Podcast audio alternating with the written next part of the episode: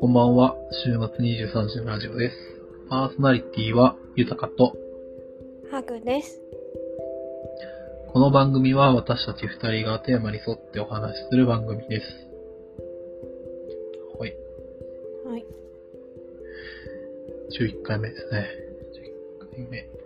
うん。今回から音楽がつくらしい。作ってみようかな。頑張ろうかなと思ってます。編集の際に使うんで、私たちは今別に音楽を聴いているわけではないです。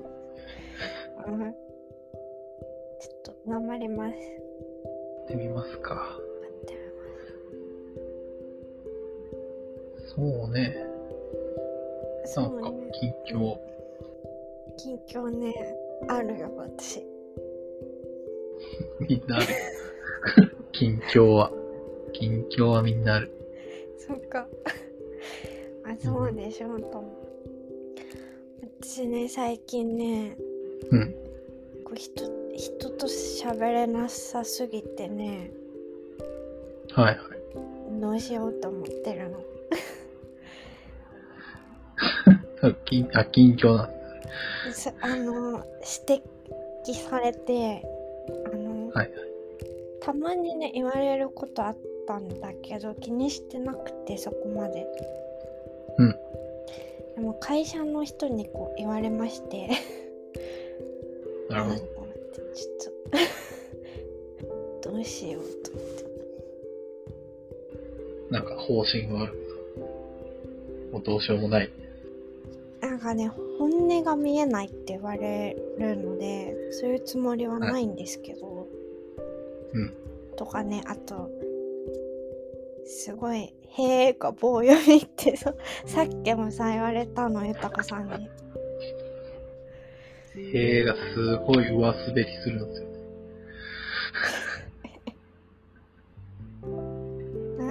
なんかもうちょっとへえ感情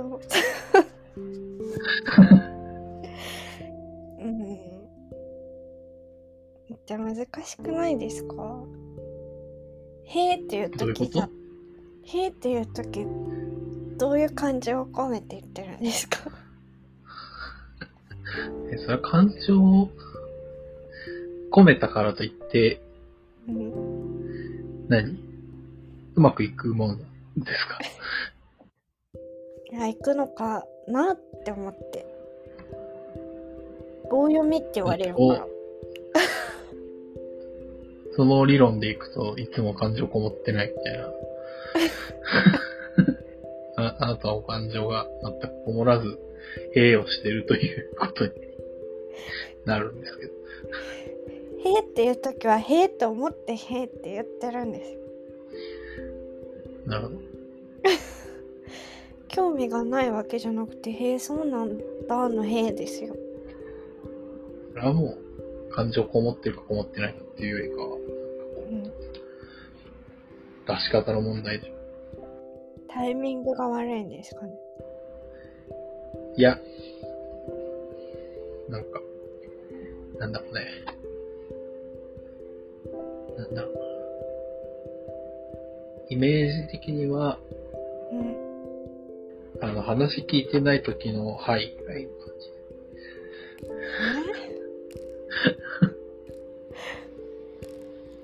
はい、みたいな。えわかんないほんその感じが出てるんですね聞いてるのに私話聞いてるのに はあどうしようちょっと研究しますで報告しますね効果があったら 難しいと思うけど。確かに感情こもってるねとは言いませんもんね こもってない時は言うけどそう。うんそらそう。よしじゃあ早速月間テーマに参りましょうはい。5月の月間テーマは、大型連休の理想的な過ごし方です。まあ、はいも終わったんですけど、ゴールデンウィークは。はいはい。まあその反省を生かしてね、うん。来年こそは、こう理想的なね、過ごし方をしてやろうということですよ。まあなんで、うん。すでに失敗した体なんだっていう話 ではあるんですけどね。私はね、そこまで失敗してないけど。まあ、いっか。そうですね。うん。じゃあまあ、今回はね、ハグさんに、はい、私、とりあね、えず、1週間くらいくらいあるとしてね。大型連休だとして、うん。そういうことで、お願いします。はい。とりあえずね、あのー一人で過ごす体で喋りますね。はい。まず、連休、私だいたい休みの日の最初の方に予定を立てるんですけど、おー、えら。予定って言ってもね、これとこれとこれとこれはしたいみたいなのを、あの、大雑把に決めて、こう、 配分するんですけど、へえ、だいたい毎回上がるのが、映画を見る、本を読む、なんかちょっと凝った料理をする、なんですね。なので、お、すぐね。はい。あとねこれ絶対うまくいかないんですけど基本的に早起きをしようみたいななんか朝活をしようと するはするんですけどなるほど。まあうまくいった試しはないですが、まあ、理想的な過ごし方は毎日朝起きてうん。こう朝日を浴びてこう優雅に朝ごはんを食べるから始まります。そんで、な7日間毎回。そう毎回毎日なるほほんでねあのヨガをするんです朝から ヨガ。ヨガヨガをしてすっきり良い気持ちになったところでうん。本を午前中読めましょうってなる。 でね、7日のうちの3日くらい朝本読みたいですね。なるほど。そう。で、あの、本当にこのラジオの最初の方に言ったんですけど、私、実はパンをね、焼くのが趣味なんですよ。うんうんうん。なので7日のうち1回はパンを焼けます。なるほどね。うん、で確あとね7日のうち1日は映画の日って決めてひたすら映画を見ます。 かに。あ、映画館に行くとかじゃなくて、なんかこう家で。家で見たい。あのそれは別なんです。映画館に行く日もある。なるほど。おうち映画の日があるおわうけちね。映画の日、おうち映画の日は一日中映画を見ます。なるほど。ねえこれで多分ね、ふ今ね、2日くらい潰れたでしょいや、わかんないよ。7日のうちの3日間の朝は朝、本読んでるからね。本読んでるっていうのがあって、うん、えーっと、一日、そのうちの一日が、まあ、パンを作るっていうのが、まあ、とか、うん午後か午前かわからんけどあって、で、映画の日っていうのが、 一日一あっ日中だから。一日中あったので、まあ、3日間、これ三日間の午前潰れたかなうん。あ、そういうことか。まあ確実に一日は潰れ潰れて、うん。パンを作るのが午前か午後か午後かで、 2日潰れて。 そうだね、まあまあ、3日潰れたくらいとしましょう。あと4日残ってるから。大体ね。はい。うん。あとね、何するかな。あとはね、いつもやらないことをやります。 ほあの、絵を描いてみたりとか、う、すごい。ゲームをしたりとか。本当か。ゲームはね、最近してるんだけどね。あんまり。 連休の途中とかさ、暇になるからさ、多分ね、やると思います。なるほど。うん。あー、で、あとは多分映画館に行きますでしょ映画館に。ね。うん。外に出るのはでも多分映画館に行く日くらいです。割とね、家の中で過ごしたい派なんで映画館に行く日は多分ついでにお買い物とかしますね。なるほど、なるほうん。かな、なんか、あれなんですよね。その時によってやりたいことが違うから、やっぱりね、その連休の最初に予定を立てるっていうのが割と大事ですね。ど。なるほうん。ど。まあ、そうですね。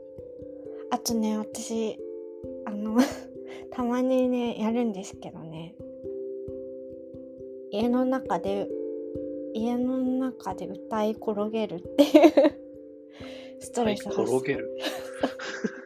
大転げる。あの、とにかく音楽をイヤホンで聴きながら、こう家事をしたりとか、筋トレをしたりとか、うんまあ、。寝っ転がったりとかなんか壁が薄いんでそんなに大きな声じゃ歌えないんですけどうんちょっとやりますそういうことまあ、家も理想状態だとしてね。あ家も理壁が想厚い。それだったらもう本当にう毎日歌ってますよ歌 いなるほど広げてうんこのくらいかなあとねあと無駄にねあのバッチリメイクをしてうん。夜中に散歩するっていうのが好きでどういうことなのなんか夜夜散歩する時って結構ね気を張ってないといけないんですよ私は夜の散歩は。夜の散歩はちょっと怖いので確かにね。メイクしたりとかちゃんとした格好で外に出るとちょっと強くなった気になるのでうんうんマッチリメイクをして夜中に散歩したりコンビニに行くっていうのもやりたいですね、うん。なるほど。うん確かにね。まあ、大型連休なら、他の人は、うおん、中に出るっていうのはあんまないかもしれない。思うまあ、わかんないけど。わかんないけそど。こは、場所によるけど。そうですね。田舎なんでね、田舎ってほどじゃないけど。まあ、その場所もね、理想状態として。えマジか。えー、それならもう散歩ですよ。毎日朝から散歩。ヨガはやめだと。あの、ヨガの前に多分森の中を散歩ですよ。理想状態ならば。あなるほど。理想状態ならもう毎日森を散歩して、毎日ヨガをして、毎日パンを 焼く。毎日、あの、映画を見る。で終わりです。いやいや、それはね、時間が足りてない。足りてる足りてる。足りてない、足りてない。うん、そういう感じです。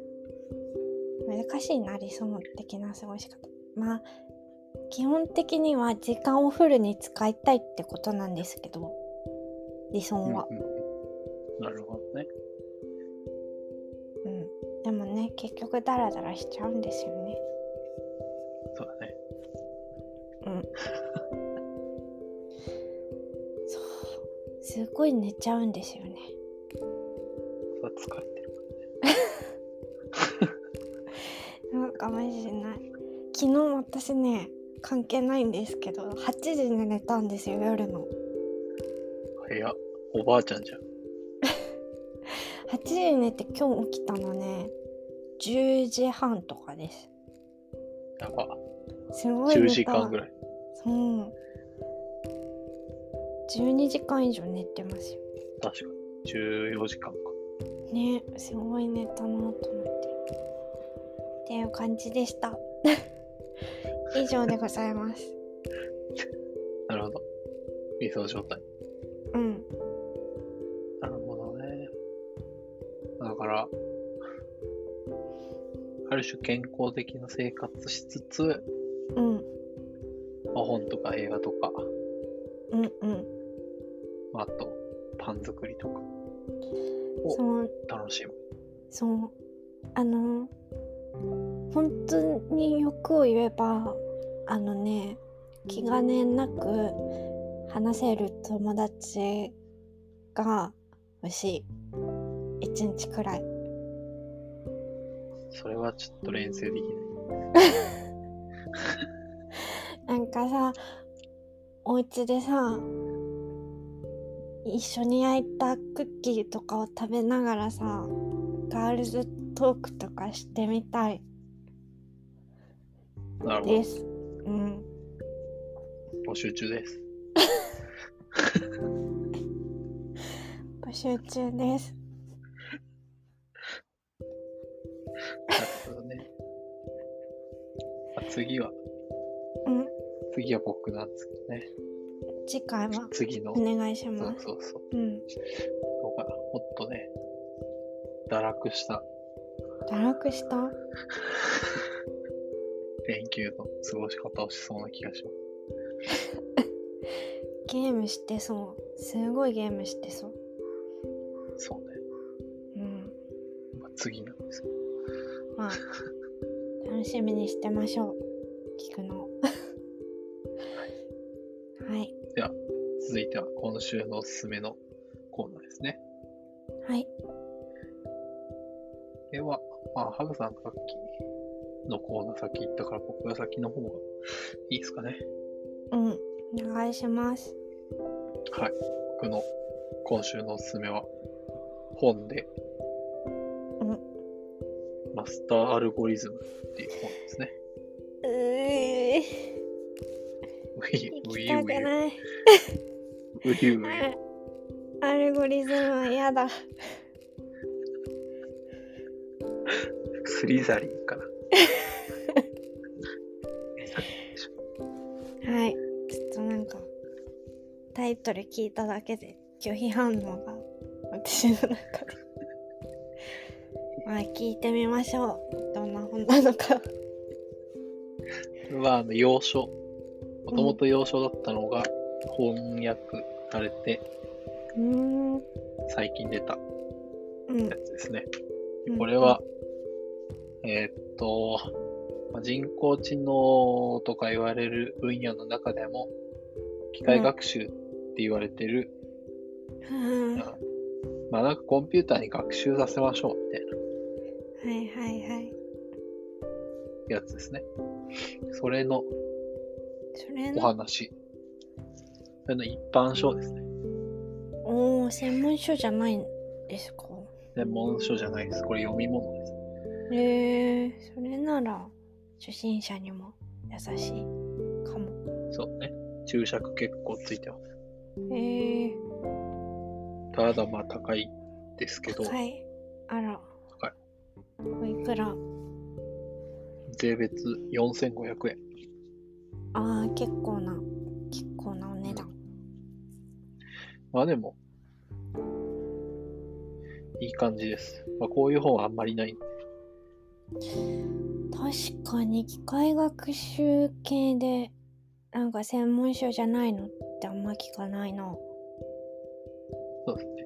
機械学習系は専門書結構あったりして、うんで、なんだろう、まあ、実際に動かしたりしとか、まあ、中の理論がどうなってるかみたいな本は結構出てうんいます。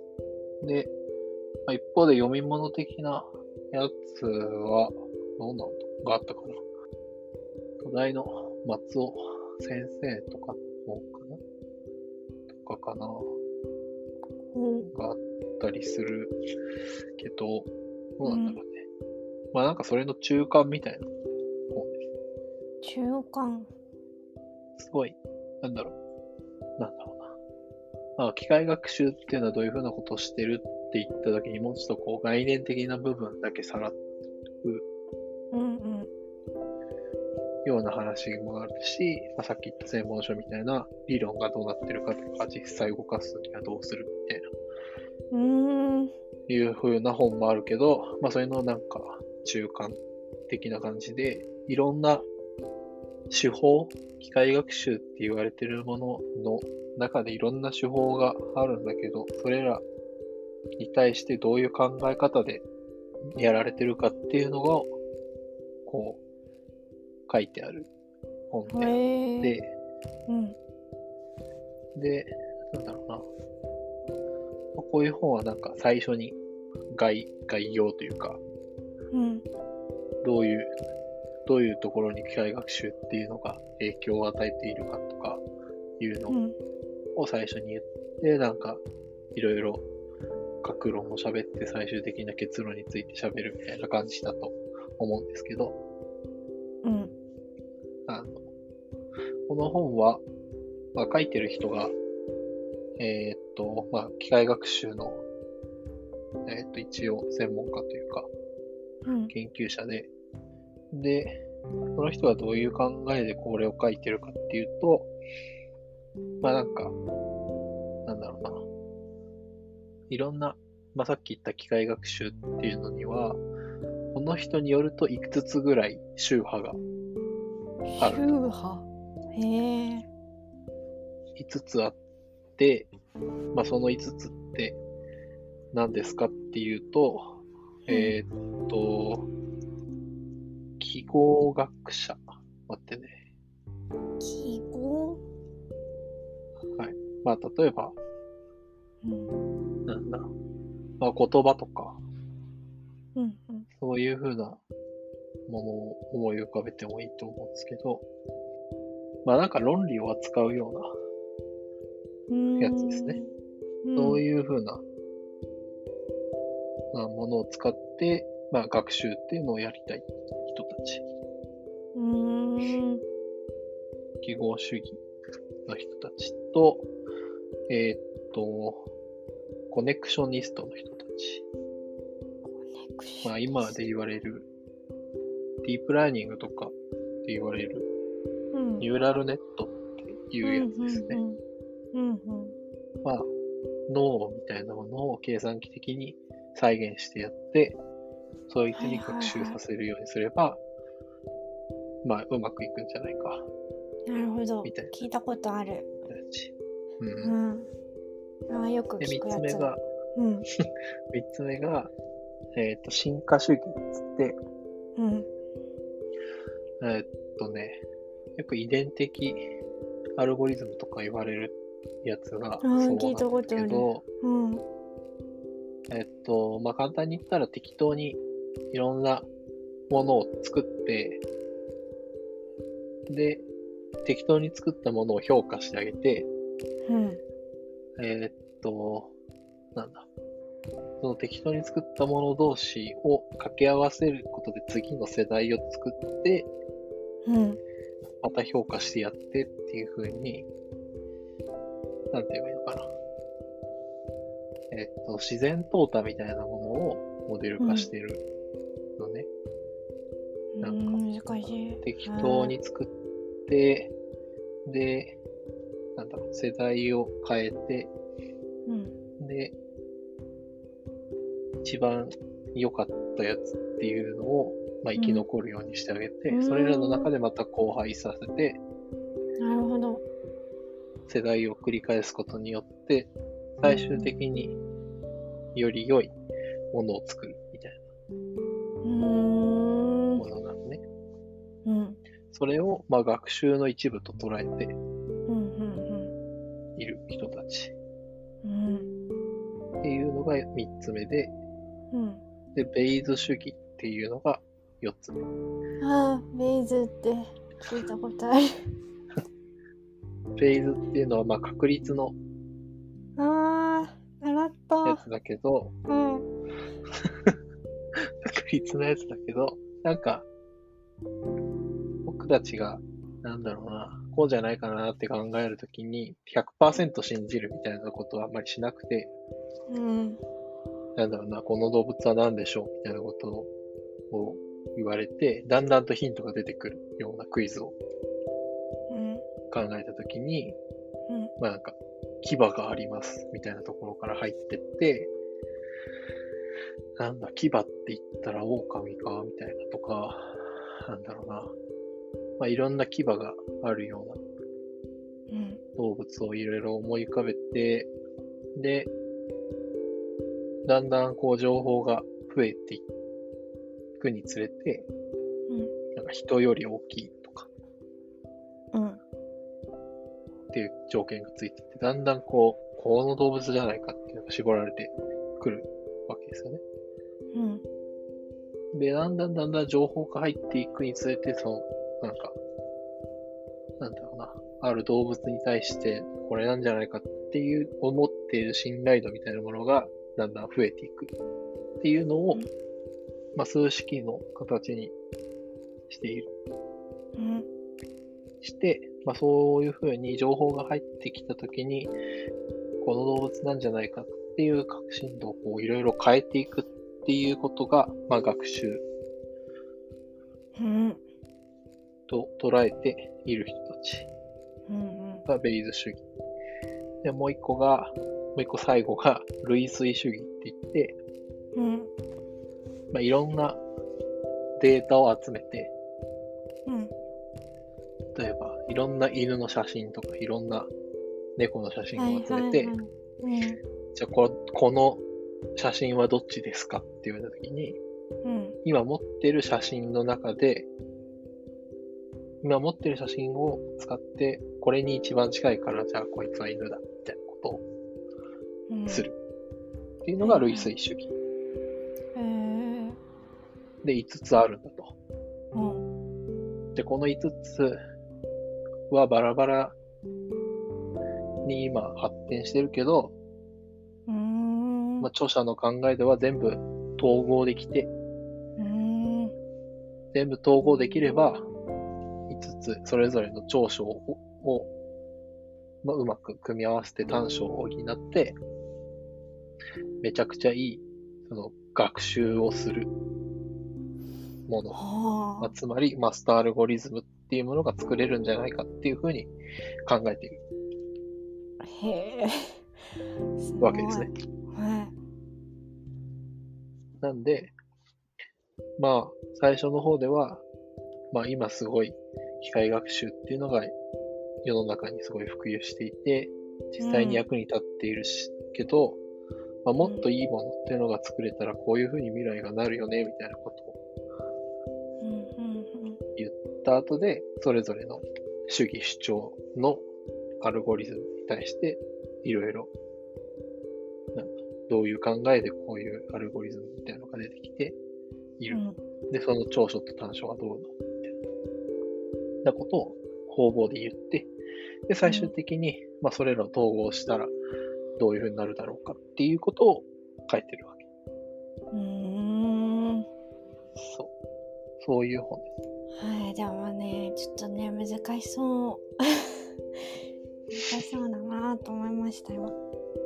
まあ、難しい本をね、読む価値がありますから。あのさ、あの専門書のさ、初心者向けみたいなのに、もう機械学習系で何度騙されてきたことがって感じなんですよ。そうですね。もう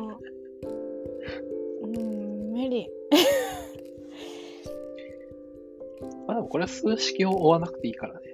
ああそれならあいいかもしれないなんか機械学習系の専門書ってもう確率とかの数式わかんないとダメじゃないですかそうだね。まあそこが基本だもんね。あーなんかもう途中からもう訳が分かんなくなるんですよ数学嫌いとしてはもうもう無理ってなっちゃうなるね。なるなるね。とかさあの例とかをさ優しく入れてくれてたらいいんですけどなんていうの、こう数式アルファベットのこう羅列で見せられても分かんないっていうかさ変数ばっかりの 数式見せられても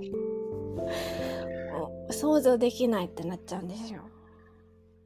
なるほどね。うんまあまあまあ知識が、うん、ない本ならちょっと読んでみようかなって気にちょっとだけなれましたそうですね。まうん あ、だいぶ面白い本ではある。本当ですなんだろう、歴史、歴史みたいなものもちゃんと書いてあっうんうたりしんて、まあ、誰々さんが最初こういうの考えて、みたいなこうーんとも書いてあったりするんで、うんうんそういう点でも面白いし、うまあん、なんだろう。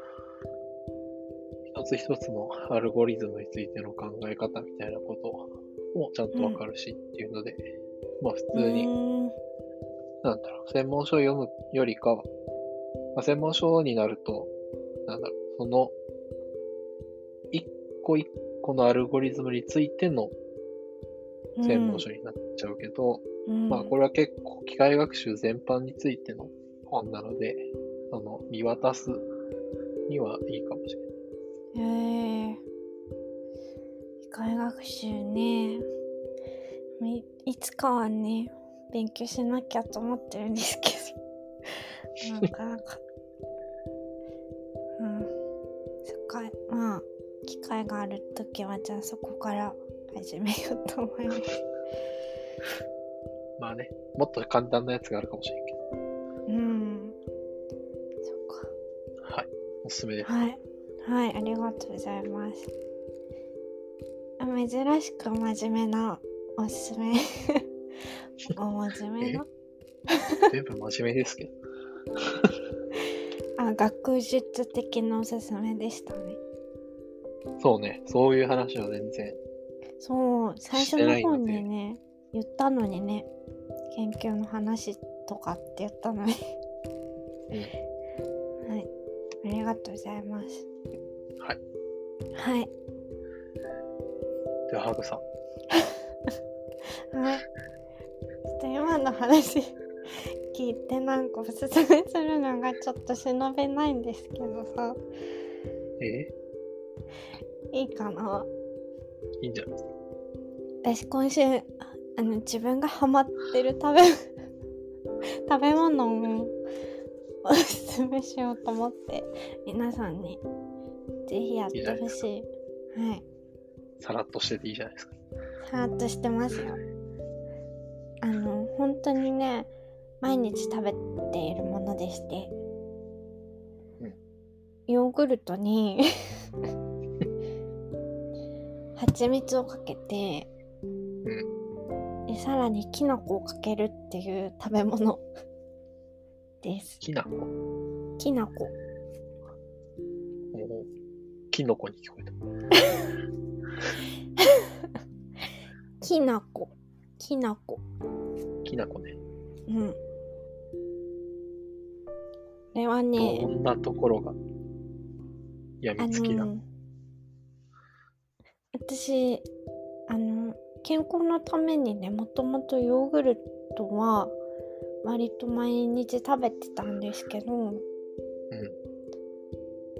あの最近本格的なダイエットを始めましてあら、あらでね甘いものをね食べそんなに食べる方でもないんですけど結構食べなくなってでも時たまあのー甘いの食べたいなとかあのスタバの前とか通るとさフラペチーノ的な。もう新作が出ましたとか書いてあるとさはーってなるんですよ食べたいでもあいつらは600キロカロリーとか平気で書いてあるじゃないですか主食だよね。うん食べれないそれに高い700円とかするでしょする。高いしカロリーもあるならちょっとでも甘いの食べたいって時にこれをね、うん家にあった材料でね甘いの できないかってやった時に出来上がったものなんですよ。なるほど。でなんかもうそれ以来私を救って くれる救ってくれるものなので気に入ってます。毎日食っちゃダメなんじゃないその、その流れでいったら。ああでもなんか普通のヨーグルトに戻れなくなっちゃうまあまあまあまあ。まあそんなね、カロリーがね、爆上がりするようなね、もんじゃない。うんじゃないそうきな粉もほらイソフラボン女性ホルモンにいいですしうん蜂蜜は何にいいのかわかんないけどそうだ蜂な。蜜は喉にいいんじゃない多分そうね。うんだしヨーグルトはねお腹にいいですしねなんでいいと思いますちょっとやってみてください皆さんまあ、美味しいならね。嬉しいですちょっよと食べてみたいですよね。うん、美味しいです。以上です。なるほど。はい。じゃあ、いいかなはい。そろそろ、じゃあ、お時間になりましたので。うん。そうですね。まあ、皆さんのおすすめ情報等々募集中です。うん、うんまあ概要欄のメールアドレス、メールアドレスからお便りをお待ちしております。はい。番組、あ、噛んじゃった。番組ツイッターもチェックしてみてください。はい。では今夜のお相手は、豊かと、ハグでした。おやすみなさいおやすみなさい。